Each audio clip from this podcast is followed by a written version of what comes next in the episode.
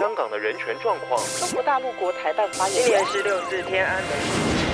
从新闻看见真实的中国，欢迎收听《中国这一刻》。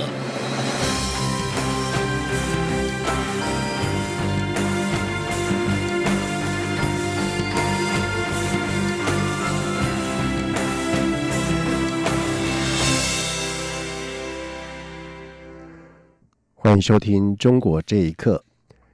中国湖北省解除交通管制，前总统马英九在今天呼吁政府取消滞留武汉台湾民众的住记，不要与欧美可自由返国的民众相比有差别待遇。而对此，行政院发言人古拉斯达卡回应：“中国疫情不透明，武汉又是疫情最严重的地区，既保护国人健康，当然对武汉回国民众有防疫高标准。”并不是差别待遇，更不是歧视。记者王维婷的报道。中国湖北省解除交通管制，滞留武汉的台湾民众何时返台、如何返台引发关注。行政院二十五号表示，不会取消滞留武汉台湾民众的住记，仍希望以包机的方式让滞留武汉的民众回国。不过，前总统马英九呼吁，如果包机有必要，政府应尽速促成第三批武汉包机；如果无法包机，就应该解除住记，让国人自行返台。马英九也表示，欧美疫情严峻，海外国人和领有居留证的外籍人士可以自由返台，唯独滞留武汉的民众受到限制。他呼吁撤销驻记，让武汉台人自由返国，不要有差别待遇。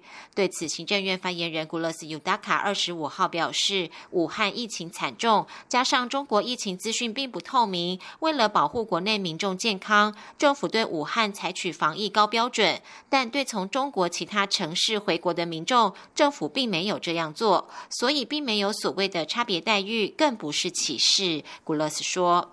没有不一样的对待，我们对中国其他城市也没有啊。我们的确对武汉是相对紧张，也是高度关注啊。中国其他的城市回来的，我们也没有这样这样子做。那当然，我们对从中国来的人。”尤其是从武汉时期就被妒忌的人，我们会非常小心。我们现在是在守护台湾人民的安全。中央流行疫情指挥中心指挥官陈时中和行政院长苏贞昌针对武汉民众回台第一时间说法不一。陈时中当时只依照居家检疫十四天规定办理，而苏奎则强调要以包机方式回台。古勒斯表示，苏奎和陈时中并没有不同调，政院和指挥中心立场一样，以检疫优先、弱势优先。任何从武汉回台湾的国人都必须经过严密的检疫防护，以包。机形式回国，回到台湾后还要集中检疫。他说：“这不仅是保护从武汉回国的人民，也是保护国内民众。这是一贯立场，与政治无关。”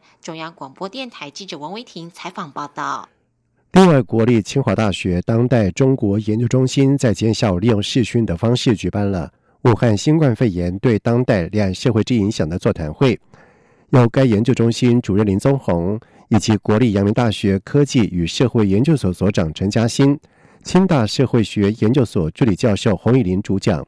李宗宏在座谈会当中表示，为纪念揭露这波疫情的推销人李文亮，他主张在疫情结束之后，台湾应该宣布将导致这波疫情的病毒定名为李氏病毒或者是李文亮病毒。李宗宏进一步解释。现在无论病毒叫 COVID-19 或者是新冠肺炎，都会成为中共大外宣的策略，用这些名称跟中国无关，让中共掌握病毒的话语权，甚至将疫情起源甩锅给其他国家，叫大家听不下去。林宗宏认为，用医护人员来命名病毒已经达到纪念的目的，在过去已经有先例，而疫情过后，台湾应该主张纪念李文亮，宣布将病毒命名为李氏病毒或李文亮病毒。透过翻转以及塑造意义的过程，达到去污名化的目的，并且纪念为疫情牺牲的医护人员。而中国湖北卫健委发布通告表示，武汉市以外地区从二十五号的凌晨起恢复对外交通。四月八号零点起，武汉市也将解除管控措施。虽然当局解除了对武汉对外的交通限制，但是当地的居民表示，这只是政府有限度的解封。不属于完全解封，同时因为有政治任务，当局会把一些确诊或者是新增病例压下来。请听以下的报道。就在武汉市以外地区，从二十五号零时起恢复对外交通之后，封城已两个月的武汉市，也将在四月八号解除通道管控措施，恢复对外交通。进出人员都需要凭湖北健康码绿码通行。现在距离四月八号还有两周的时间，但是武汉已经不断传出零星的疫情。武汉居民李勇说：“因为有政治任务，当局就会把一些确诊。”或者新增的病例压下来，他说：“他没有这么快就能够全部清零的，只是说改改变了他们的统计方法，或者有些基层的他们把那个呃，因为有政治任务嘛，他就把一些确诊的或者是新增的病例把它压下来，啊，以其他的名义呃隐瞒上报嘛。”荆州居民毛先生认为，从解禁通告内容来看，并没有实际的意义。因为湖北周边地区的省份对来自湖北的人群有许多限制，他说：“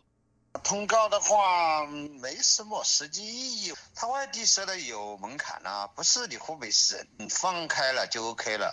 就好比我们这里跟湖南交界的地方，他依然会严防死守啊，他要设卡，他每个地方的话，地方政府的要求不太一样。”所以说，中央政府好像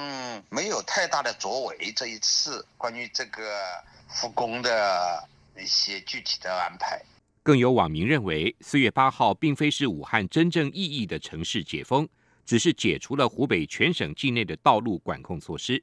中国卫生防疫专家早前表示，武汉解封要等到全国各地解封之后一个月，确定无疫情之后才可实施。尽管湖北省的边界在今天上午重新开放，但是外界担心无症状病例在传染病的控制上是一项巨大的挑战，因为它更难以被发现以及遏制蔓延。也因此，湖北解封可能让大批人被感染。在中国已知的无症状病例数列为机密，也没有被列在官方的数据中。央广新闻整理报道。而武汉肺炎 （COVID-19） 的疫情是蔓延全球，中国初期隐匿疫情成为众矢之的。美国参众两院在二十四号同步引进了两项法案，要求调查中国对武汉肺炎疫情错误处理，同时谴责中国所说病源自于美国的谣言，并且要求要量化计算疫情对各国的损失，要求中国进行赔偿。而对此，美国华盛顿的人权组织公民力量创办人杨建立表示。以前美国的战略是给中国政府留面子，现在的战略就是要追责。请听以下的报道。根据自由亚洲电台报道，美国伊利安纳州共和党籍众议员班克斯引入跨党派决议案，要求中国政府对早期不当应对武汉肺炎疫情的错误行为负责，包括刻意隐瞒疫情的假信息传播。拒绝和国际卫生专家合作，对医生和记者的内部审查，以及恶意忽视少数民族的健康等。决议案还引用了英国南安普顿大学的研究，表示，如果中国早三个星期对武汉肺炎疫情做出行动，全球的大流行可以拒减百分之九十五。与此同时，美国密苏里州共和党籍联邦参议员霍利在参议院引入决议案，呼吁多国公共卫生官员展开国际调查，追究中国在三月十一号以前如何加剧了武汉肺炎疫情的全球大流行，对美国以及全世界人民造成的伤害。对此，美国华盛顿的人权组织公民力量创办人杨建立表示。以前美国的战略是给中国政府留个面子，现在战略已经改变，就是要追责。杨建礼说：“以前给中国政府留个面子，包括川普一直讲啊，中国做的还不错嘛，习近平是我的朋友，把这个战战略已经改掉了，就是要追责，就是要追究中国在掩盖疫情，使得。”疫情成为世界大流行，造成世界灾难的这个责任，这已经已经成为一个共识。至于美中关系未来会如何的发展，杨建立指出，去年美国副总统彭斯曾经谈到，美中关系虽然面临了多种调整，但美方并不寻求和中国脱钩。不过，现在面临的形势已经改变，脱钩已经成为趋势。杨建立说：“是不是我们像以前一样那么？”大程度上依靠中国来做一个供应链，我想在相当一段程度上朝着脱钩的方向发展。是不是会完全脱钩？我这个仍然认为是不可能。不过，美国战略与国际问题研究中心中国问题专家葛莱伊表示，要求中国大陆赔偿经济损失的法律是存在的，但是中国大陆不会给任何国家一毛钱。央广新闻整理报道。而就在武汉肺炎疫情持续蔓延的此刻，中国传出了将展开国防动员潜力统计调查。而对此，有学者表示，以中国目前军事实力来讲，要进行大规模登陆作战，成功几率很低。主要是借由展现军事力量，向内部表明，中共总书记习近平仍然牢牢掌握着军权。请听以下的报道。最近，在中国大陆网络流传一份有关开展国防动员潜力统计调查的资料，内容指出，调查的目的是为了切实加强国防动员工作组织领导，准确掌握国防动员潜力指数。统计的对象包括十八到四十五岁男性公民。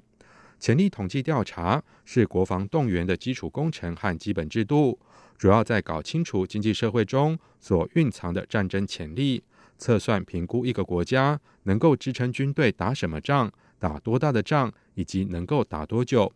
对此，台湾战略学会研究员苏子云在接受自由亚洲电台访问时指出，各国都有类似的动员机制，只是最近印太区域之间，中国多次派军机扰台，还派飞机夜航。另外，美军也公布日前在菲律宾外海。进行飞弹实弹射击，才让大家注意到解放军平时就在做的事。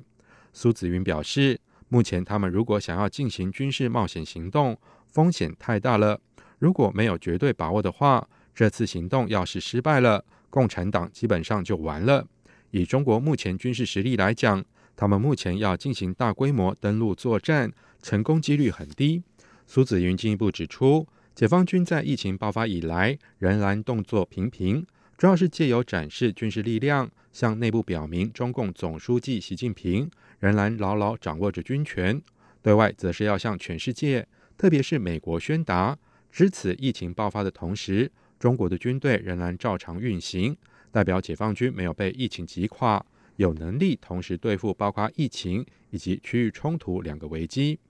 不过，对于潜力统计调查的消息一出，也有网民调侃说：“打得赢谁，谁愿意去打。”以上新闻由央广整理报道。而中国在武汉肺炎疫情趋缓之际，近期是加大力道甩锅，不但指病毒是美军带到武汉，在网络上是更疯传重灾区意大利，恐怕病毒传播比武汉还早。但是中国媒体在二十三号播出的一段影片，指意大利首例确诊的病例为当地的一对中国夫妇。目前已经康复，间接承认了意大利疫情失败这对夫妇之次。